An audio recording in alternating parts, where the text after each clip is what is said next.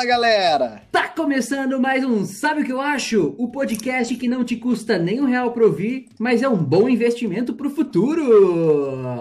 Boa noite, Felipe! Fala Liceira, boa noite, bom dia, boa tarde, meus consagrados, tudo bem? Boa noite, Murilo! Boa noite, boa tarde, bom dia para todos os pitaqueiros oh. e pitaqueiras de plantão. Uh, estamos aqui mais uma vez, estamos gravando à noite o nosso episódio. É, o tema de hoje vai falar um pouco sobre presente, sobre futuro, o que fazer com seu dinheiro, se você guarda, se você investe, se vive o agora, joga tudo, tudo no jogo do bicho. Vamos ver o que acontece, vamos ver quais são os pitacos de hoje. Mas antes da gente entrar nos pitacos da semana, Vamos fazer rapidamente um agradecimento aqui para os nossos ouvintes. Obrigado, Rodolfo Herculano Vieira, que comentou: Mano, top demais o podcast de vocês. Acabaram de ganhar um ouvinte fiel e vocês não sabem, ele tá direto, direto de Massachusetts. Então, esse. É, um, é um ouvinte longínquo, olha. Muito bom. bom. Tivemos a Paula, que mandou: tô lavando louça e ouvindo seu podcast. Adorei. Nossa, obrigado, Paula. Ela já recomendou, inclusive, pro marido, que tava, que, segundo ela, não sou eu quem estou falando, precisa ouvir o podcast sobre emagrecimento. Então, se você ainda não ouviu o podcast sobre emagrecimento, vai lá no nosso Instagram e ouça o podcast sobre Na verdade, vá no Spotify, né? Mas se quiser ir procurar o Instagram do arroba, sabe o que eu acho? Lá vai ter o link para o Spotify. E aproveite e deixe um comentário sobre o que você achou lá. Tivemos também os comentários da Regina Casanova Massareto. Ela falou que achou que o Catupa tem que falar para Antonella que só casa quando emagrecer. Ixi, aí não, não dá certo. Inclusive, queria aqui mandar um, um beijo para minha namorada, Antonella. Obrigado, um beijo para você. Aproveitando a deixa aqui. Tivemos mais um comentário da Natália Maria que falou que é, leram o comentário, que a gente leu o comentário dela e falou que esse não precisava ler, mas a gente vai mandar então um beijo para você, Natália. Obrigado por continuar comentando, continuar ouvindo os nossos podcasts. Olha que maravilha. Tivemos também o comentário da Natália Ono, a Natália de Osasco, que mandou assim: que podcast perfeito, vocês são muito bons, conseguem abordar tudo. Obrigado, Natália, um beijo para você. Uh! Rodolfo Renato, show, meus amigos, cada vez melhores dos episódios. Olha que maravilha ouvir isso do Rodolfo Feira, muito bom. Tivemos o Renan Vilas Boas, que comentou assim: ouvi hoje, parabéns, molecada, ficou show. Renan, muito obrigado você por ouvir. E aí, um abraço para todos os nossos ouvintes. Muito obrigado por vocês estarem sintonizados aqui no Sabe o que eu acho? O podcast que dá muito pitaco na vida da galera. Bom, bom. Bom, bom. E o tema de hoje, então, nós vamos começar diretaço, sem muita balela. Vamos falar sobre como que funciona a nossa relação com o dinheiro. E a gente vai começar falando um pouquinho de como é que a gente foi criado aqui, cada um vai dar um pouco de contexto na forma como foi criado, é, com relação ao dinheiro, como é que as nossas famílias nos falavam é, o que a gente tinha que fazer quando a gente era mais novo com o nosso dinheiro, se a gente guardava, se a gente gastava e aproveitava a vida. E eu vou começar jogando a bola para o nosso economista, esse cara vai ter muito pitaco para dar hoje. Murilo, fala para gente um pouco aí, como é que você foi criado com relação ao dinheiro? Bom, fala galera, beleza? Começando então o nosso podcast aí, hoje falando sobre dinheiro, né? Um tema que eu gosto bastante. É, então, começando é, sobre a minha criação, né? A gente sempre teve uma, uma vida bem humilde, assim, né? É, nunca faltou nada, mas também a gente nunca é, teve uma vida de com sobras, né? E então, assim, eu sempre aprendi com os meus pais a a dar valor para o que a gente tinha, né? A, a, economizar quando a gente queria comprar alguma coisa. É, era até engraçado, né?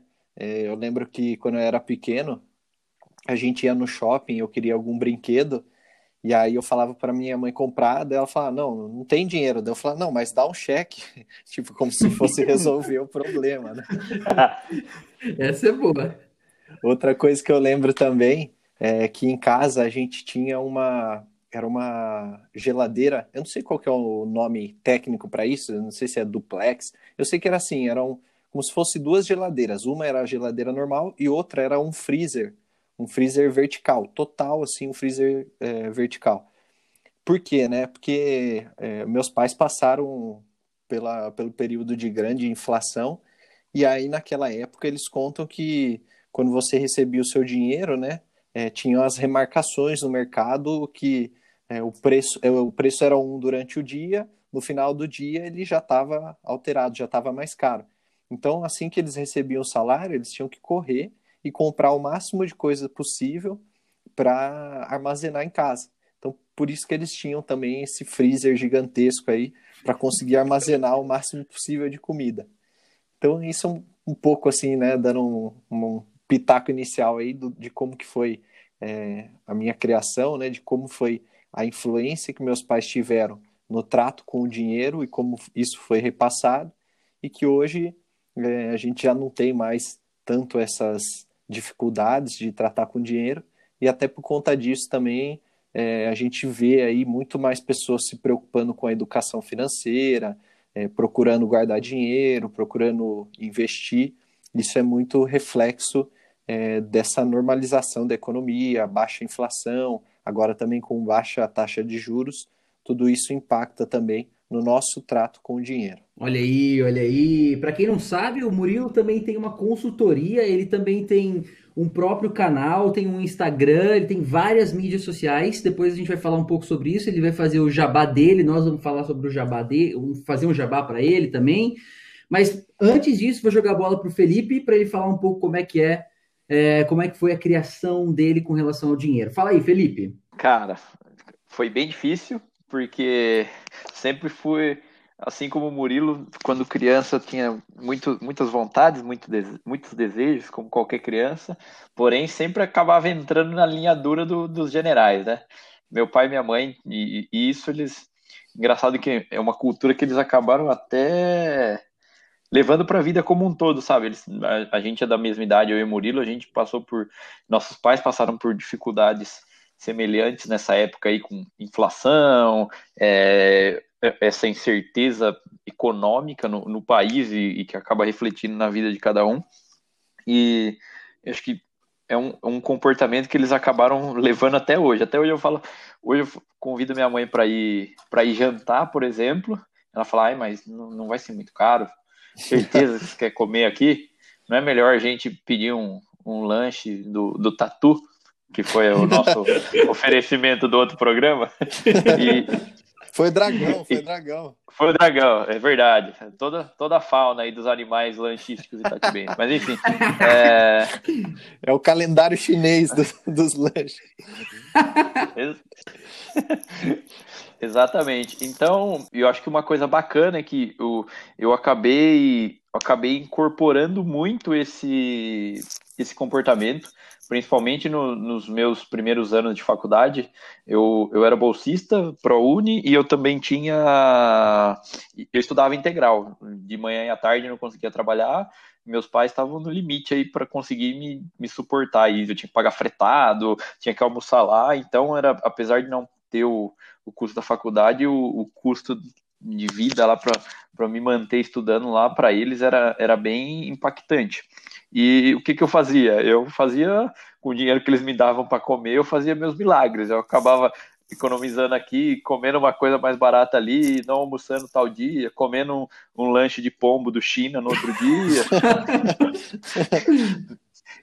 e para conseguir gastar em outras coisas, sabe? Então, acho que. E, e até antes de eu começar, antes de eu entrar no mercado de trabalho para valer, era uma, uma realidade bem era o que eu acabava levando para minha vida. Tipo, ia, ia passear com alguns amigos de carro, eu tinha carro, os outros não tinham, eu falava, é cincão cada um aí para pôr gasolina, senão não vai. Graças a Deus essa realidade mudou, mas acho que para mim, apesar de, das restrições, do, da, de vez ou outra a gente não ter tudo que a gente quis na vida, acho que acabou sendo uma, uma grande lição, principalmente nesse aspecto, sabe? De você aprender a valorizar o dinheiro, o, o rendimento que você tem, mas também é, dar valor para as coisas, sabe? Tipo, no seu próprio trabalho, enfim. Muito bom, olha aí. É, eu também vou falar o, o meu, a minha posição de fala aqui, nós três eu acho que também temos então basicamente uma, um lugar de fala muito parecido, porque as vivências e as experiências foram muito parecidas. Comigo aconteceu a mesma coisa. Eu tenho um irmão e eu acho que essa relação, para mim, hoje, olhando a, a forma como os, os, meus pais nos criaram, foi, foi uma forma bastante é, que eu via muito, muito, muito esforço para conseguir fazer com que a gente tivesse as coisas que a gente precisava ter é, e algumas coisas que a gente não precisava ter, mas que a gente queria ter, era um luxo de criança que queria ter alguma coisa, e a, a gente via, ou eu percebia, e hoje percebo muito mais como eles se desdobraram para conseguir fazer essas coisas. Uma coisa que, para contextualizar também aqui, que eu acho que aconteceu no meu caso, eu nunca estudei em nenhum lugar que tivesse que pagar. Então, eu, quando eu entrei na faculdade, tipo, o mundo da faculdade mostrou que as diferenças é, de renda, elas têm impactos diferentes nas famílias e, e mostrou, tipo, a, a, disparidade que é o Brasil, né? Eu estudei numa faculdade pública, é, então tinha gente muito rica, muito, muito rica, e tinha gente que tinha vindo, assim, do nada, do nada, e, e era engraçado ver esses, esses contrastes na faculdade, como que as pessoas chegavam... É, de diferentes lugares, né? Então, é, esse negócio de ter que guardar, economizar muito em um, em um lugar para conseguir gastar em outra coisa que você queria também fez parte da minha vida. E o que me, o que me chama muito a atenção é, é o esforço que eles precisaram fazer, como eu estava comentando, para conseguir dar essas coisas. Então, isso me remete um pouco a o quanto precisou ser guardado de dinheiro para conseguir fazer as coisas acontecerem para conseguir dar as condições que nós precisávamos, né? As condições básicas que a gente precisava ali para estudar, para tentar uma coisa diferente do que eles tiveram e as oportunidades que isso nos deu, que nos deram, né? É, então, eu, eu tenho percebido que eles deixaram de fazer muitas coisas e deixaram de aproveitar muito é, a vida deles para conseguir poupar para o futuro dos filhos. E, isso tornou, talvez, é, meio que escravo de um futuro. Deixar de gastar um pouco no agora para conseguir poupar para o futuro. E, e, essa é a realidade que acontece. É, no Brasil aconteceu muito em função dessas incertezas econômicas que o, que o Murilo comentou, como o confisco da poupança, essas coisas deixaram é, é, uma instabilidade econômica e incerteza sobre o que ia acontecer muito grande, que fez com que os nossos pais guardassem muito dinheiro. Nos Estados Unidos, quando a gente olha numa outra perspectiva, a gente tem muito do, dos baby boomers, do pessoal workaholic que trabalhava tanto para conseguir guardar para a faculdade dos filhos, é, pensando que a formação ia ser o que ia diferenciar os filhos, e por muito tempo talvez tenha sido. O acesso à educação superior no Brasil, por exemplo, foi durante muito tempo é, fonte de acesso, diferenciação e, e uma garantia de sucesso é, para as pessoas.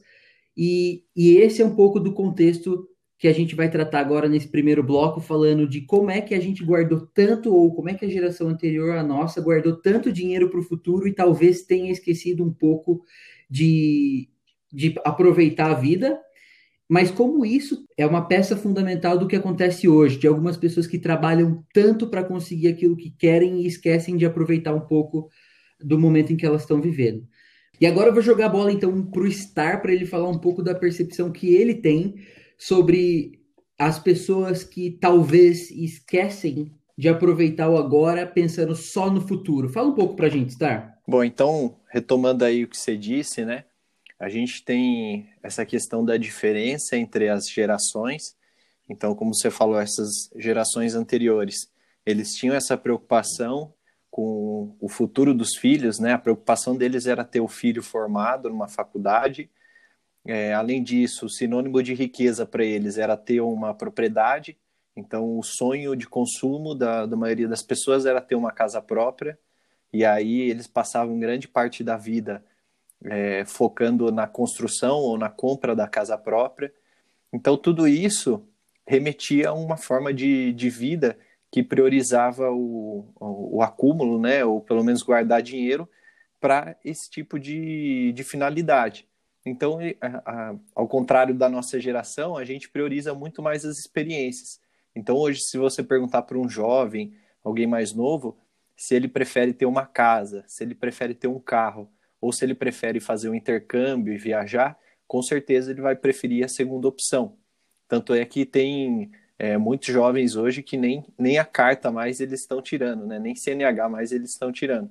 Até porque com os aplicativos né, de compartilhamento e tal, é, eles já nem se importam mais com isso. Não é um problema não ter uma CNH. Nossa, e aí...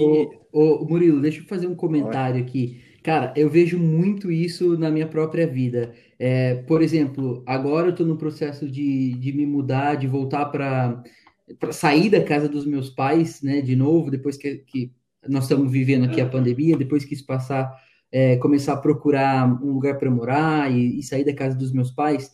E falar em pagar aluguel para os meus pais é, é, uma coisa que assusta muito ainda, por conta exatamente disso que você falou, da, da necessidade de posse, de ter uma casa que é própria, que é sua, e basicamente aquilo ninguém pode tirar. Então, acho que eu me relaciono muito com o que você acabou de falar. Uhum. É, então, exatamente. E até é, retomando aqui, uma vez eu tive um, uma aula na pós-graduação com o Max Geringer, né? E aí ele deu uns exemplos, né, de como que era antigamente. Antigamente, você, as pessoas que sabiam falar, ler e escrever, né, é, pessoas que sabiam ler e escrever já eram consideradas diferenciadas. Aí depois, quem tinha o ensino fundamental já era considerado diferenciado. Aí o ensino fundamental foi é, ficando mais amplo, tendo mais acesso, aí era o ensino médio.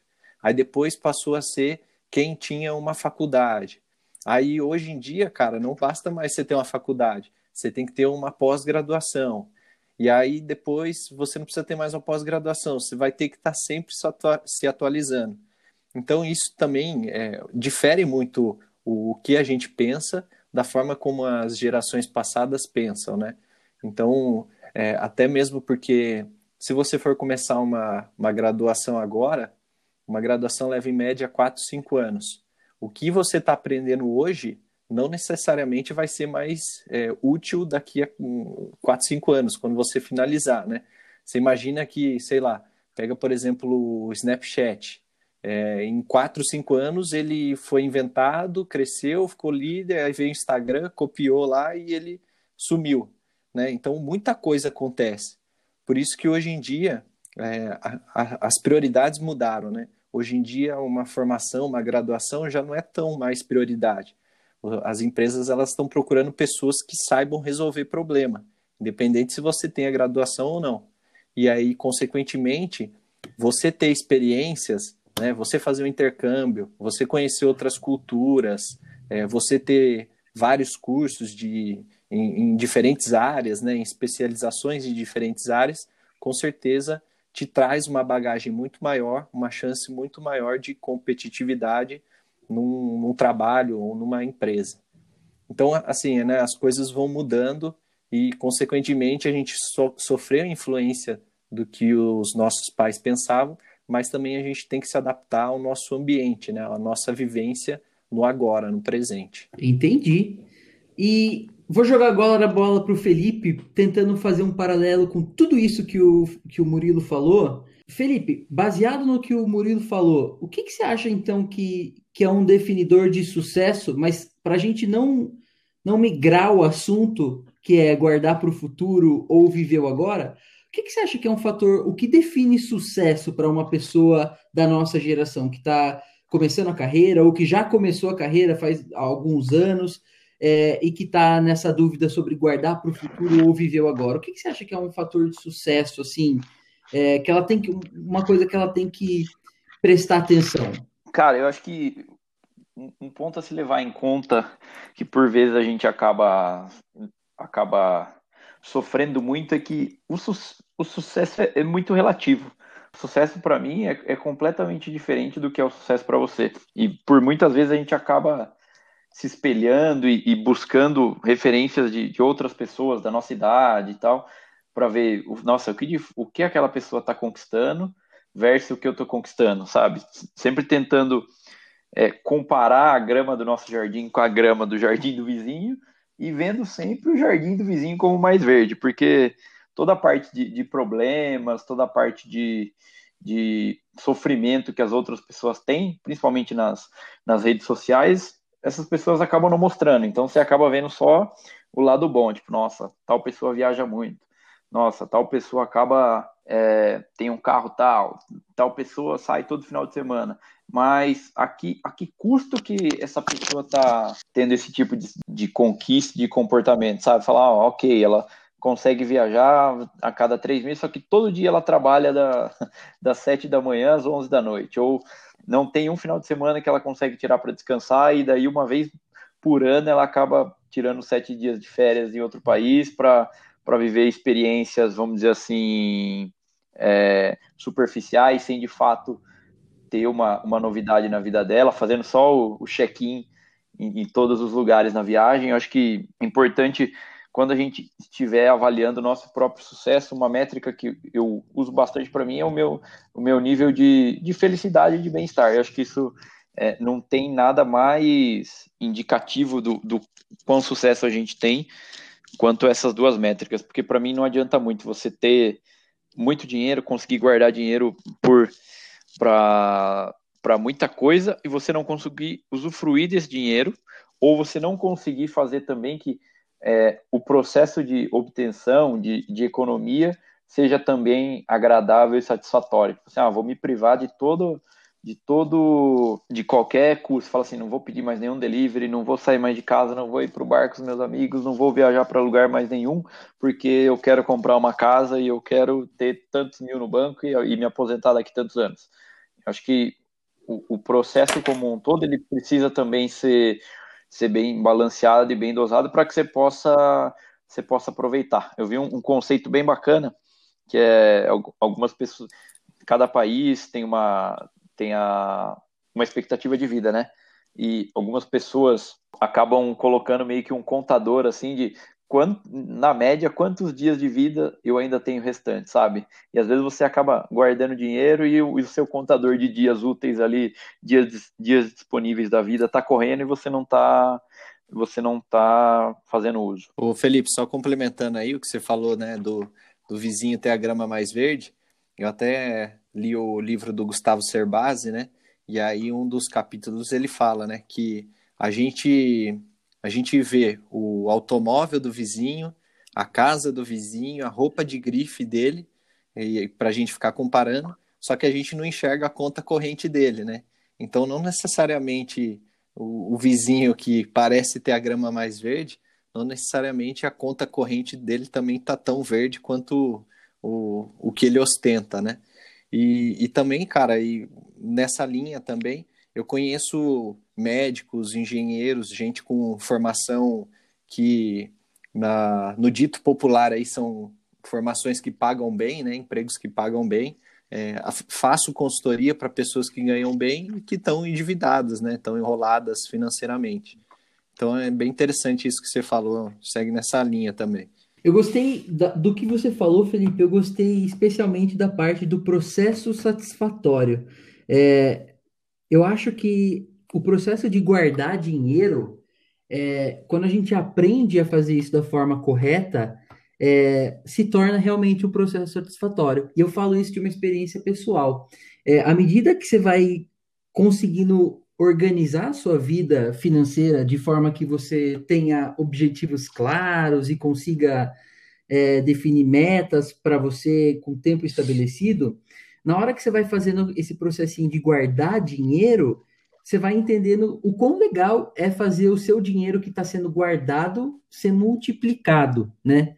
Então, eu gostei do que você falou dessa parte do processo satisfatório. Até porque o processo de guardar dinheiro por si só é, deveria ser também um processo de educação. E aí a gente fala um pouco de educação financeira. Eu acho que essa é a parte que o Murilo vai conseguir falar para a gente muito melhor. É, é importante deixar, deixar explícito esse negócio do processo satisfatório para que não seja um enigma é, essa coisa do guardar o dinheiro ou uma coisa dolorosa que as pessoas façam. Então tem, eu, eu, ouço muito comentário assim, cara, puta, eu não vou fazer isso porque eu preciso guardar. É, sabe, tipo, e falando de uma forma talvez até negativa sobre o processo de guardar dinheiro, quando na verdade deveria ser um processo, cara, tipo, nossa, eu vou guardar porque eu quero atingir isso aqui, ou eu quero realizar isso aqui. E aí a gente vai entrando um pouco na discussão é, até que ponto eu preciso só guardar e quando eu devo de fato gastar um pouco do dinheiro que eu estou guardando, né? Em, em, que caso vale a pena gastar? E a gente vai colocar para discussão agora é, o fato de que o dinheiro é uma utilidade para melhorar a nossa vida. E isso tem muito, muita relação com o viveu agora, né?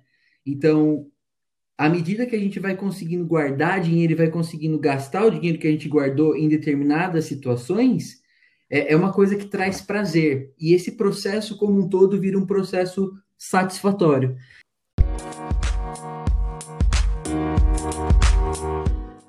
É, o, o que, que, é uma coisa que, que você fala assim, puta, eu, com isso eu gasto dinheiro e sou feliz? Cara, tem um. A primeira resposta que vem na minha cabeça é a questão de, de viagens como vocês, meus amigos, devem saber, é um, algo que eu valorizo, faço bastante e, e gosto bastante, mas aumentando um pouco esse guarda-chuva aí da, das viagens em si, eu, eu acho que eu acabo indo mais pro lado das experiências, sabe? Tipo, procuro é, experiências novas, coisas que eu nunca fiz, sensações que eu nunca tive, lugares que eu nunca visitei, comidas que eu nunca provei e que eu tenho curiosidade, sabe? acho que isso é o tipo de coisa que, que você leva para a vida. Histórias de viagens eu, são coisas que eu consigo lembrar, coisas de cinco anos atrás que eu passei com vocês, inclusive, é, e eu tenho até hoje. Já, uh, por exemplo. saudade de viajar.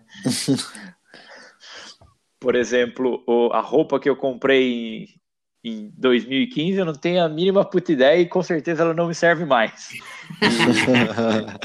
Brincadeira, vocês viram no episódio anterior que tá, elas estão voltando. Mas enfim, eu acho que indo para esse lado da, da experiência, eu acho que é algo que na nossa vida a gente, a gente consegue levar e não só levar, mas também aprender a partir dessa experiência, seja conhecendo uma cultura nova, seja conhecendo uma, uma culinária nova, alguma coisa do tipo, e não só aprender, mas também repassar e, e aplicar isso na nossa vida, que para mim acaba sendo é, uma forma de investimento meio que intangível, sabe? Se de fato você não vai ter um, um retorno ali em, em cash, em grana, porém você tem retorno com base nessas experiências de outras formas, você consegue é, entender melhor a cultura do, do seu trabalho porque você vivenciou uma cultura diferente, ou você consegue entender melhor é, suas necessidades básicas porque você viu que em outros lugares as necessidades básicas de outras pessoas são muito, vamos dizer assim, é, menores do que as suas necessidades atuais, entende? Então, acho que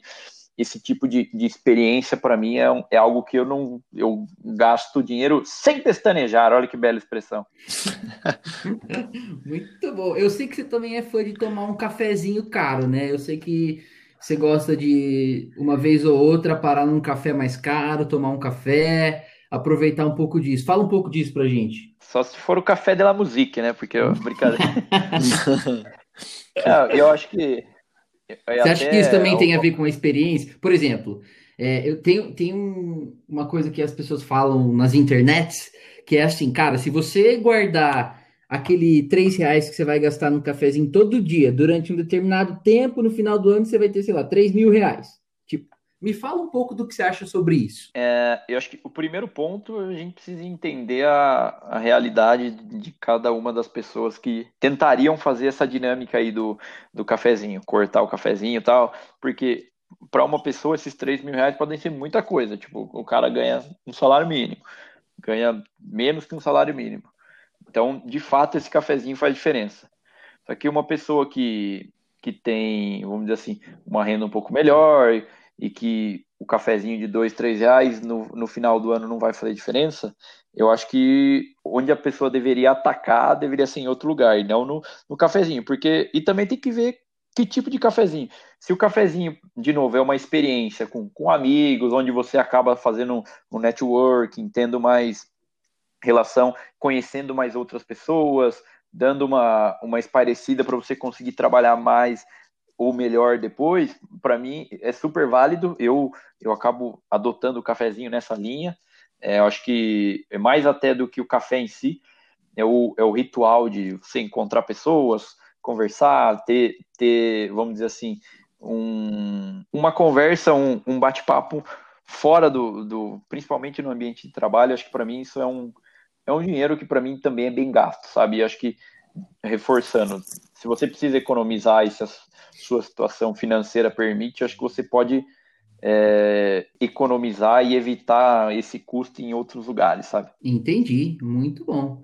Murilo, eu queria saber de você, por exemplo, é, cara, eu, eu sou um cara fã de comprar um negócio um pouquinho mais caro, de gastar com um negócio que, tem, que é de marca, que eu sei da qualidade do produto e tudo mais. Eu queria saber de você, como que se enxerga isso? Bom, eu acho que primeiro você tem que, é, como a gente falou, né, definir um objetivo. Se isso tiver relação com o seu objetivo, faz todo sentido. É, a primeira coisa que a gente fala, né, que a gente ensina, se a pessoa quer se organizar, quer começar a investir, é ter uma motivação. E para você ter uma motivação, você começa definindo o objetivo. Então, se você, é, sei lá, gosta de viajar, como o Felipe falou, você vai querer comprar um, uma. Vamos supor que você gosta de fazer viagens com que no destino tem a trilha. Então faz sentido para você comprar uma bota um pouco mais cara, um pouco mais resistente, mas que você sabe que vai usar, que vai te dar um conforto ali na hora da viagem, ou uma roupa que, que seja mais confortável para fazer essa trilha. Então isso faz sentido. E aí, como o Felipe falou também, é, tudo aquilo que não for seu objetivo ou que não te traz felicidade é o que você deve evitar. Então, quando você tem isso claro, seu objetivo claro, é, sabendo o que te traz felicidade e o que não te traz, fica muito mais fácil você priorizar aonde que você pode gastar e aonde que você não deveria gastar. E aí vai de cada um também é, de, de dar uma focada, né? Porque imagina que você tem o objetivo é, comprar uma roupa para caminhar, comprar um carro, um acessório para o seu computador. Então, aí, quem tem todos os objetivos acaba não tendo nenhum. Você vai se perder e vai querer atender a tudo e não vai conseguir comprar nada. Então, por isso que é importante ter isso em mente, né? É, até dando esse exemplo aí, né, que o Felipe falou do, é, de viajar tal, eu também gosto muito de viajar. E aí o que acontece, né? Eu moro, divido apartamento com mais duas pessoas, e aí, cara, assim, pra gente, a gente não liga muito em, em conforto lá em casa. Então, por exemplo, tem dia lá à noite que a gente não costuma comer muito à noite.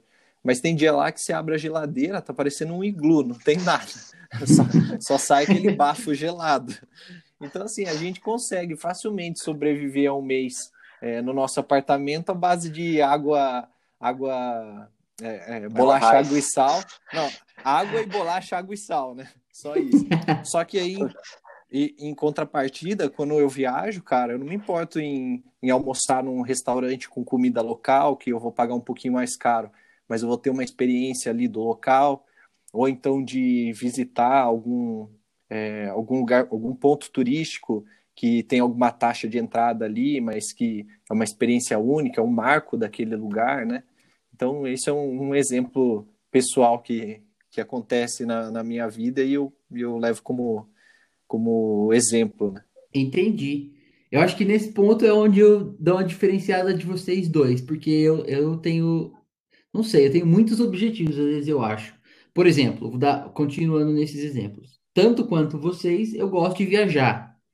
É, eu, eu, não faço questão de ser para de, de, ficar em um lugar que tenha que não seja luxuoso, é, ou, ou, melhor, eu não faço questão de, por exemplo, dormir num camping. Isso eu até gosto. Não. Mas, por exemplo, quando eu tô em Desde casa. que não cara, tem aranha, né? É, desde que não tem aranha, que eu tenho medo de aranha.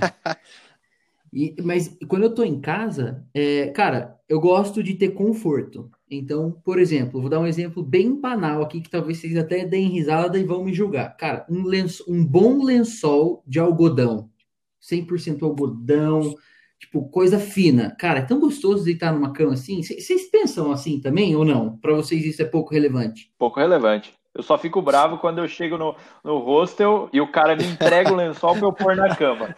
Sem elástico Chegando, ainda. Na pode ter um lençol. de cima. É, se for um lençol de sacola de mercado, para mim tá bom, desde que esteja colocado.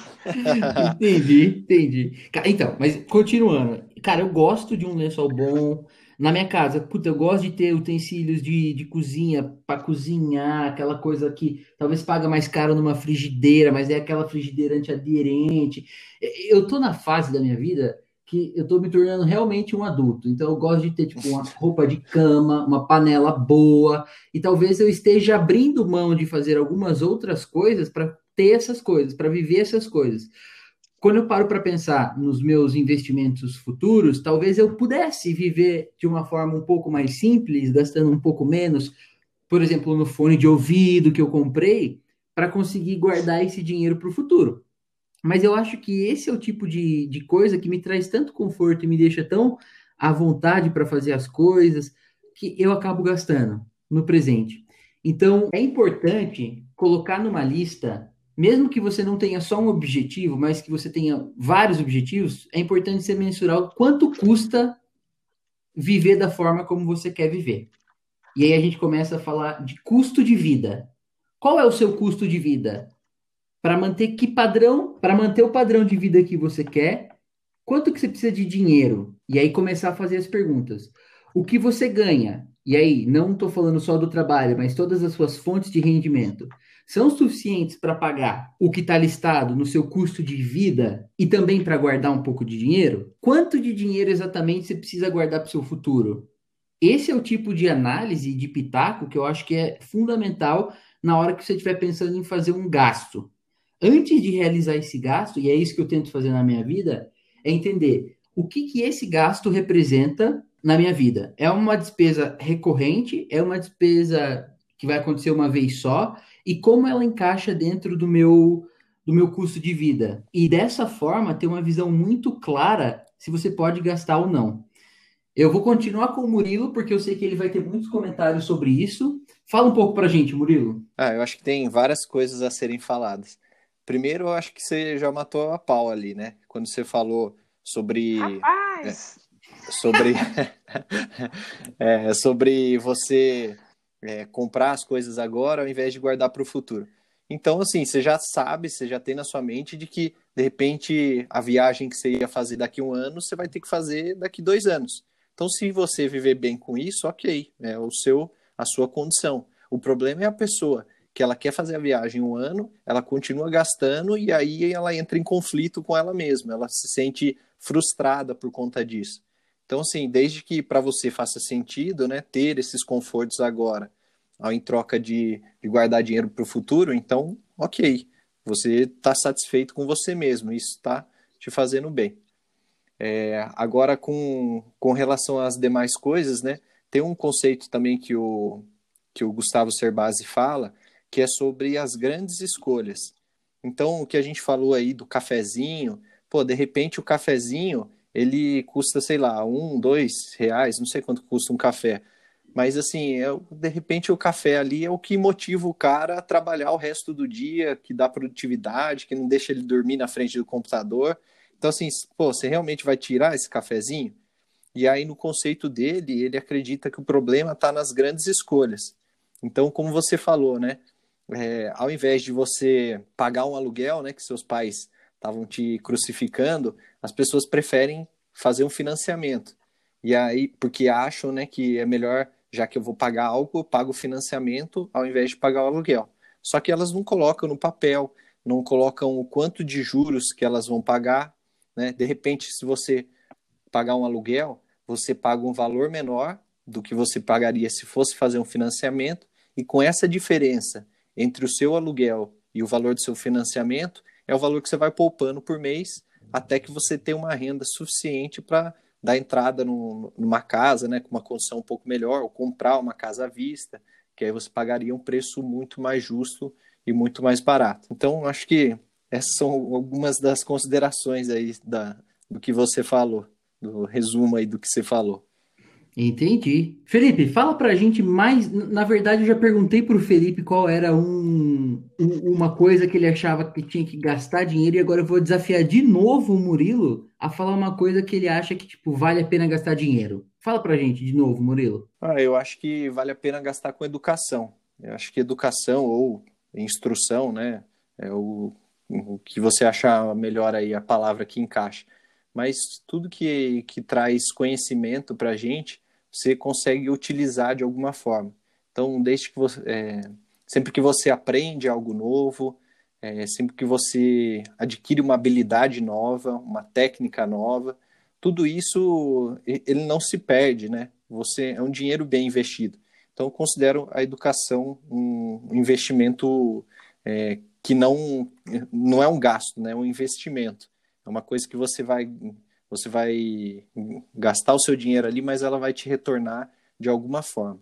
Então, acho que um, um desses gastos aí seria educação. Entendi. Eu, eu tinha lido é, uma, uma reportagem, acho que era do Business Insider, que falava sobre os sete principais, é, ou sete, na perspectiva dele, sete coisas que valeria a pena gastar o seu dinheiro. E uma das coisas que eu achei bastante interessante foi sobre contratar um seguro para proteger a sua família e eles falavam de tipo assim, um seguro de vida, caso você não tenha um que seja pelo seu trabalho, da importância que isso tem caso você tenha pessoas na sua casa que dependam de uma linha de, de grana ou de, de renda que venha de você. E eu achei é, curioso parar para pensar sobre isso e parar e, e, ler sobre as outras modalidades de seguro que tem. Inclusive, eu estava lendo vocês já ouviram falar de Disability Insurance? Essa é a hum. taxa do inglês aí necessária do programa. Não. Mas era uma coisa que eu queria perguntar se vocês já ouviram falar que a gente tem aqui no Brasil. Caso você, por exemplo, é, entre com algum. Por exemplo, você perdeu uma perna em um acidente. Existe um seguro que cobre isso, sabia? É, eu sei que tem aposentadoria por invalidez do INSS, né? Tem um amigo nosso aí que o pai dele encostou, né? Pensei na mesma coisa. Mas, mas, essa, mas essa daí é para aquele acidente que acontece no trabalho, né? É, isso, na verdade, assim, você só consegue se você tiver o mínimo de contribuição para o INSS, né? Então, acho que, sei lá, uns seis meses aí, no mínimo, que você já tenha que estar contribuindo para você ter é, direito a, a, a, esse benefício. É, exato. Mas imagina, por exemplo, então você tem uma doença, você é acometido por uma doença que não está coberta nesse seguro uh, invalidez, aí o que quer que seja. É, cara, e se você tem gente que depende de você? Como fazer para isso? É, é uma questão para se pensar, né? E aí eu fiquei imaginando que esse também realmente é uma das coisas que vale a pena parar para pensar se não vale a pena gastar um pouco agora, pagar um seguro desse tipo, para no futuro, ou para caso, e Deus nos livre, aconteça alguma coisa, ter esse tipo de, de, de renda. Eu achei isso interessante também. E já que dinheiro é uma coisa feita para a gente usar, vem aqui o, o pitaco do especialista.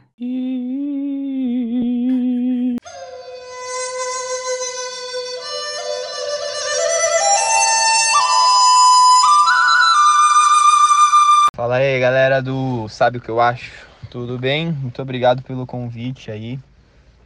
É, fico lisonjeado de poder falar um pouco sobre viagem e esse dilema aí que muita gente tem, né? Será que eu guardo dinheiro? Será que eu gasto minha grana e YOLO, né? Pra quem sabe o que é o YOLO, é You Only Live Once. Você só vive uma vez. Então, vamos gastar tudo essa bagaça ou vamos pensar no futuro e, e com calma, né? Economizar, enfim. É, guardar dinheiro para o futuro ou viver a vida intensamente? É, um, é uma dúvida muito corriqueira aí, um assunto que muitas vezes a gente fica conversando entre amigos mesmo. E, cara, na minha opinião, eu acho que não, não tem certo, não tem errado, né? Isso é, é um assunto que é muito individual de cada um e também é muito muito peculiar, dependendo da, da pessoa, se gosta ou não de viajar. Agora, se você é uma pessoa que gosta muito de viajar e é uma pessoa preocupada com o seu futuro, e obviamente você não tem uma condição financeira assim que é, vamos dizer, mais confortável, aí você vai ter que fazer escolhas, né? Será que eu vou viajar mais ou será que eu vou curtir mais? Eu vou guardar mais grana e não vou curtir tanto assim? Então, não tem certo e errado, tudo vai depender dos seus objetivos pessoais. É, eu, por exemplo, eu, a primeira viagem é, para fora foi quando eu tinha 19 anos. E, cara, eu simplesmente me apaixonei, assim, né? Então, eu, eu decidi que eu queria fazer mais isso da minha vida. Então, a partir do momento que eu trabalhar, comecei a trabalhar em empresas, né, CLT e tal, eu estava decidido, eu ia trabalhar 11 meses do ano para folgar um mês e poder ir conhecer os lugares que, que eu tinha vontade. Então eu, era uma troca que estava muito clara na minha cabeça, era algo que eu estava confortável em fazer, trocar meus, minhas horas de trabalho para eventualmente poder conhecer o mundo, né? Então, assim, eu nunca coloquei na minha cabeça que eu teria que guardar, porque eu eventualmente ia ter uma família e tal. Claro, eu tinha lá 20, 21 anos, não estava muito preocupado com isso. Agora que eu estou batendo nos 30 aqui, a gente começa a pensar um pouco mais, né? Sobre é, os próximos planos, os próximos passos. Pô, será que eu preciso juntar mais grana? Se eventualmente eu me machucar e tal. Agora que eu não sou mais CLT, né, a, a, vida muda um pouco. Então isso é uma outra, é uma outra, é um outro ponto que tem que ser analisado também. A vida quando você é CLT, você troca suas horas de trabalho por um salário, né? Em compensação, você ganha 30 dias no ano para viajar. Então você pode é, usar esses 30 dias. A partir do momento que você não trabalha mais como CLT e você tem a sua agenda como empreendedor, enfim, é, empresário que seja, você tem dois pontos aí, né? Você tem mais liberdade de tempo para poder é, fazer o que você quer, né? E, e você tem uma variável financeira. Se você consegue conciliar a sua variável financeira, se a sua variável financeira é maior do que um, um, trabalho de CLT, ou pelo menos igual, e você consegue ter mais tempo livre, você está ganhando mais, porque você trabalha menos e ganha a mesma coisa. Então você consegue, a partir daí, começar a ver outras possibilidades para realizar esses sonhos de viagens, né? Então, houve uma mudança muito significativa na minha vida há mais ou menos quatro anos, que foi quando eu saí da minha, da minha rotina de trabalho né? Eu trabalhava, o meu último emprego CLT foi na Unilever como vendedor, há dois anos isso, desculpa, foi faz dois anos. E, mas eu já tinha um negócio paralelo meu há, há mais dois anos atrás. Então hoje faz quatro anos que eu tenho minha, minha empresa, meu negócio e graças a Deus ela me dá uma possibilidade é, de liberdade geográfica muito grande. Então a partir do momento que eu comecei a trabalhar vamos dizer, igual, né, em questão de, de volume de trabalho, é, e receber um pouco mais que isso, e poder fazer esse trabalho da onde eu quisesse, isso me, me possibilitou uma, uma outra vida, né? Então, por exemplo, ano passado eu acredito que eu tenha feito é, umas 12, 15 viagens, assim, era viagem atrás de viagem, então isso te traz outras possibilidades, porque você não depende mais de, de posição geográfica para trabalhar, para trabalhar, você pode, enfim, trabalhar de qualquer lugar e eventualmente um, uma empresa você começa a ganhar um pouco mais, né? Em via de, não sei se via de regra ou se eu fui feliz na, na, na minha na minha decisão aí e me possibilitar a fazer até os dois, né? Então conseguir trabalhar conseguir viajar e conseguir guardar dinheiro. Né? Assim, obviamente eu gasto muito mais do que eu, do que eu guardo, mas é importante também a gente, apesar de curtir a vida no momento presente, pensar no momento futuro, né? Por exemplo, há algum tempo atrás, não acho que, eh, que ninguém estava esperando que pelos próximos quatro ou seis meses a gente ia ficar trancado dentro de casa, né? Então, se se o Renato do ano passado, que viajou pra caramba tal, não tivesse pensado no Renato de hoje, nem um pouquinho, é, estaria em apuros, né? Estaria em apuros, porque as coisas mudam, os cenários mudam e a gente tem que ter uma certa segurança aí, nem que seja um, não precisa ser de 50%. Tem pessoas que trabalham com números mágicos e tal, ah, você tem que guardar 60% e tal. Eu estava guardando cerca de 30% do, do meu salário. Alguns meses, alguns meses extrapolava, guardava, guardava um pouco menos, mas sempre tentei guardar alguma coisa, tá? Então, cara, é legal esse negócio de estilo de vida aí, é, é um estilo de vida que possibilita você trabalhar independentemente da, do lugar e principalmente que te dê uma remuneração, nem que seja semelhante a uma vida de CLT, já é algo muito é, muito bonito de se viver pelos, pelo fato de poder per, é, permitir que você execute a, essas suas vontades de viajar, né? Para quem gosta de viajar. Então, cara, é, é, mais ou menos isso. Não acho que tem certo e errado de novo. Eu acho que quem gosta de viajar tem que viajar. Se não quiser pensar no hoje, aliás, não quiser, não quiser pensar no amanhã, é um pouco arriscado, na minha opinião, né? Acho que tem que pelo menos um pouquinho, tem que pensar assim, mas não deixa de curtir, faz o que tem que fazer, nem que fa faça de uma maneira mais simples e tal, mas faz e não deixa de curtir, porque de uma hora para outra as coisas mudam e o que passou, passou, como o ditado diz, né? Entendeu? Cara, e aí falando de viagem aí, para quem quiser de repente ver um pouco das trips, tem no meu perfil pessoal é, alguma coisinha aí, que é o arroba Ferrari Renato. E recentemente eu criei uma, um Insta de viagens com a minha namorada, que é o Soul de Trip, né? De alma de viagem. Então, Soul, S-O-U-L, D Trip, com, com P mudo no final. E aí a gente posta um pouco das trips que a gente faz e tal. Damos algumas dicas. Quem quiser seguir lá, tamo junto. Beleza, cara? E é isso aí. De novo, gostaria de agradecer, cara. E quem tiver vontade de viajar, viaja. E viaja mesmo, porque é da hora demais e traz muito aprendizado, né? Eu não, não me arrependo de, de ter gastado o que eu gastei com viagem.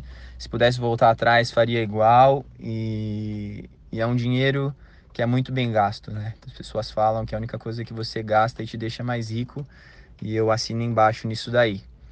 Beleza? E bom, isso aí, galera, valeu. Curtam aí o podcast, valeu.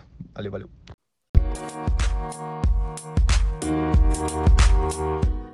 Muito bem, falamos aí de alguns gastos que valem a pena fazer agora. E acho que agora a gente pode falar um pouco sobre decisões inteligentes com o nosso dinheiro, né? A gente já falou um pouco sobre é, como é que a gente foi criado, sobre como a gente chegou é, até aqui, achando que tinha que guardar muito para o futuro, depois que a gente precisava aproveitar também um pouco a vida e não viver e não viver em função só de guardar dinheiro para o futuro, mas aproveitar o agora também, achar coisas em que vale a pena guardar o seu dinheiro. Mas é importante saber que a gente pode e deve fazer os dois. Ou seja, é viável e indicado guardar para o futuro, mas também viver agora. E sobre isso, vou jogar a bola para o Felipe para ele falar um pouco sobre a jornada do autoconhecimento, que basicamente sintetiza tudo isso que a gente falou sobre se conhecer, conhecer seus próprios gastos.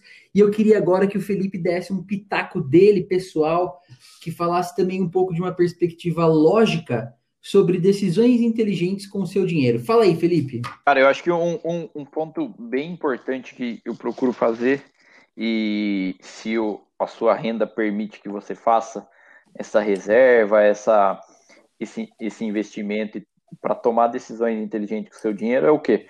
Você conseguir, passando por toda essa trilha do, do planejamento, organização, se conhecendo, como vocês comentaram anteriormente, é você ter de antemão, falar assim, ah, beleza, do tanto que eu recebo no mês aqui, eu já vou separar tanto para tal objetivo, para investir, para aplicar, enfim, já evita a minha, o meu principal pitaco aqui seria o quê? Não deixar que a sobra do mês ali falar, ah, putz, agora já paguei, já gastei não sei o que, sobrou aqui duzentão, vamos investir esses duzentão aqui. É melhor você separar o dinheiro antes do que você quer para esses objetivos, para esse para essa sua meta aí, seja ela de curto, médio ou longo prazo, antes de qualquer outra antes de qualquer outra decisão que você tomar. Fala assim, ah, beleza, vou, já vou separar 20, 10, 5% do meu salário aqui para pensar no longo prazo, para pensar no futuro, que eu acho que daí acaba sendo uma decisão inteligente com o seu dinheiro, porque depois o que sobrar ali pagando as contas, você vai ter total liberdade para depois gastar com o que de fato você bem entender. Fala assim, quero gastar com tal hobby, quero sair com os meus amigos e curtir, gastar tanto no final de semana sem peso na consciência. E isso acaba, acho que até, é, assim como a gente comentou nos outros tópicos, a, também a, a melhorar o, o, processo como um todo. Fala assim, beleza, eu tô já com o meu comprometimento, por exemplo, ah, eu quero separar um dinheiro para casar, quero separar um dinheiro para viajar o mundo por seis meses, enfim, coisas desse tipo.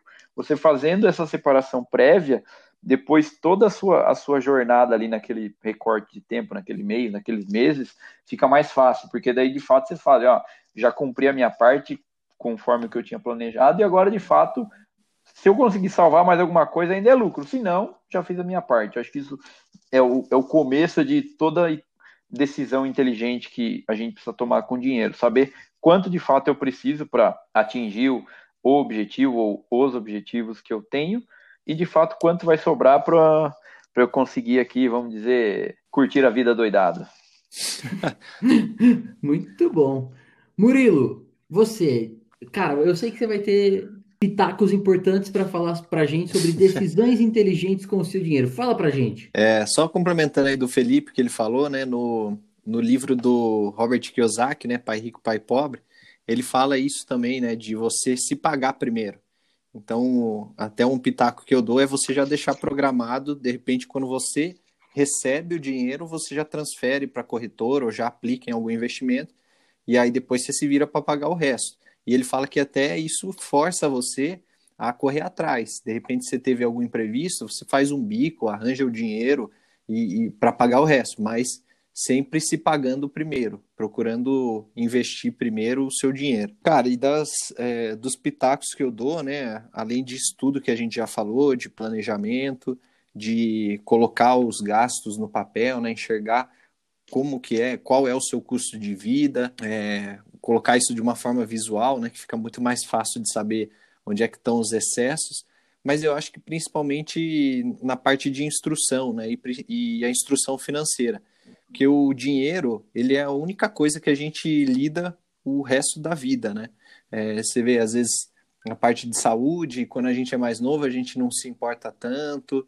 É, educação geralmente é mais no começo da vida. Agora o dinheiro, cara, é para a vida toda. E até mesmo depois que a gente morre, ainda fica o dinheiro ainda tem a para quem que vai o nosso dinheiro. Então, eu acho que assim, saber lidar com o dinheiro, investir em instrução financeira seria aí o meu pitaco de importância para você saber o que fazer com ele, saber onde você investe, ou então saber cuidar dele. E também as pessoas falarem mais sobre isso, né? conversarem mais sobre dinheiro. É importante fazer isso, importante exercitar isso. E a gente não poderia terminar este episódio sem ter o pitaco da especialista que vai trazer aqui a carteira recomendada. Mentira, não é bem isso. Uh! Não achou que já ia ter um follow-up aqui com um curso sendo oferecido para você, né, ouvinte? Não, não é bem isso. Mas a nossa especialista vai falar um pouco sobre é, métodos de aplicar o seu dinheiro e de fazer o seu dinheiro render. Por isso, fique ligado nessas dicas.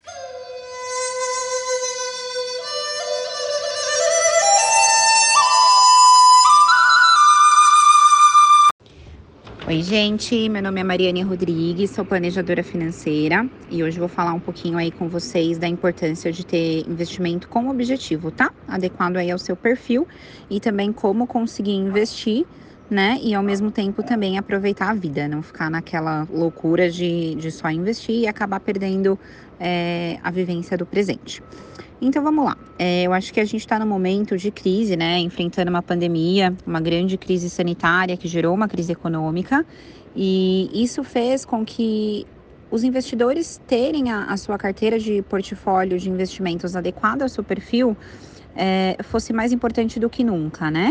Então, por exemplo, a gente viu muito investidor que tinha o perfil mais conservador, alguns até moderado, mas né, até conservador mesmo, que em 2018, em 2019, até pelo que a gente chama de efeito manada, né, que, que é ir na onda, é, aplicar todo o seu recurso aí na bolsa de valores, né?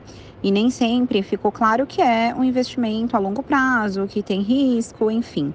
E aí o que acontece é que com a crise a bolsa ela vem despencando. A gente espera que se recupere isso no médio prazo, mas para quem precisava da reserva num curto prazo, acabou se prejudicando, né? Porque precisou vender as ações, precisou fazer o resgate dos investimentos.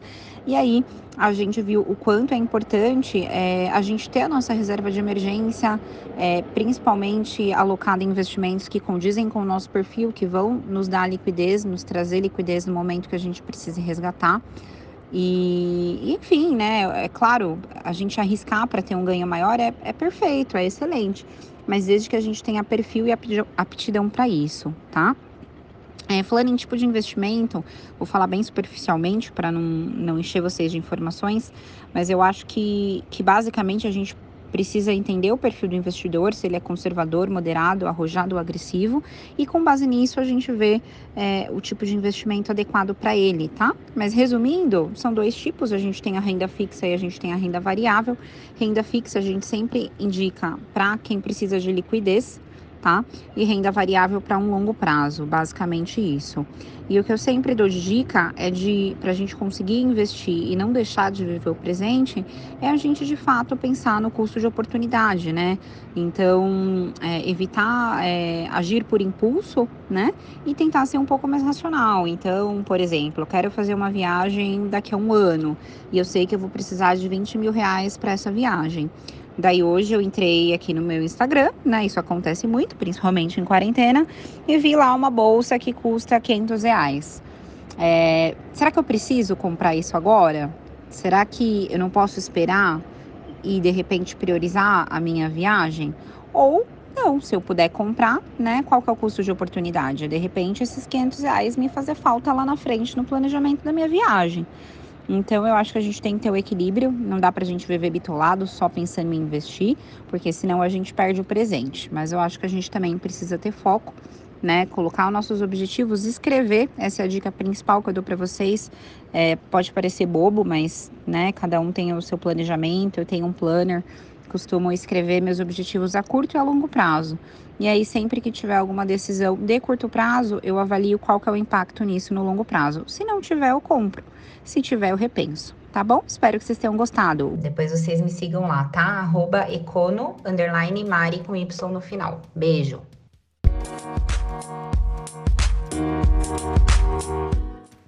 E agora os pitacos da semana. Para saber se vale a pena gastar agora ou poupar, invista na sua educação financeira. Gaste com experiências que façam seu coração cantar e sejam duradouras e memoráveis. Planilhe todos os seus custos e conheça o seu custo de vida. Isso vai te permitir fazer escolhas inteligentes. Esse foi mais um Sabe o que eu acho? Não esqueça de curtir a nossa página no Instagram no arroba Sabe o que eu acho? Assine também o nosso Spotify para garantir que você receba todas as notificações assim que o um novo programa for ao ar. Um abraço e até o próximo Sabe o que eu acho? Bom. Valeu!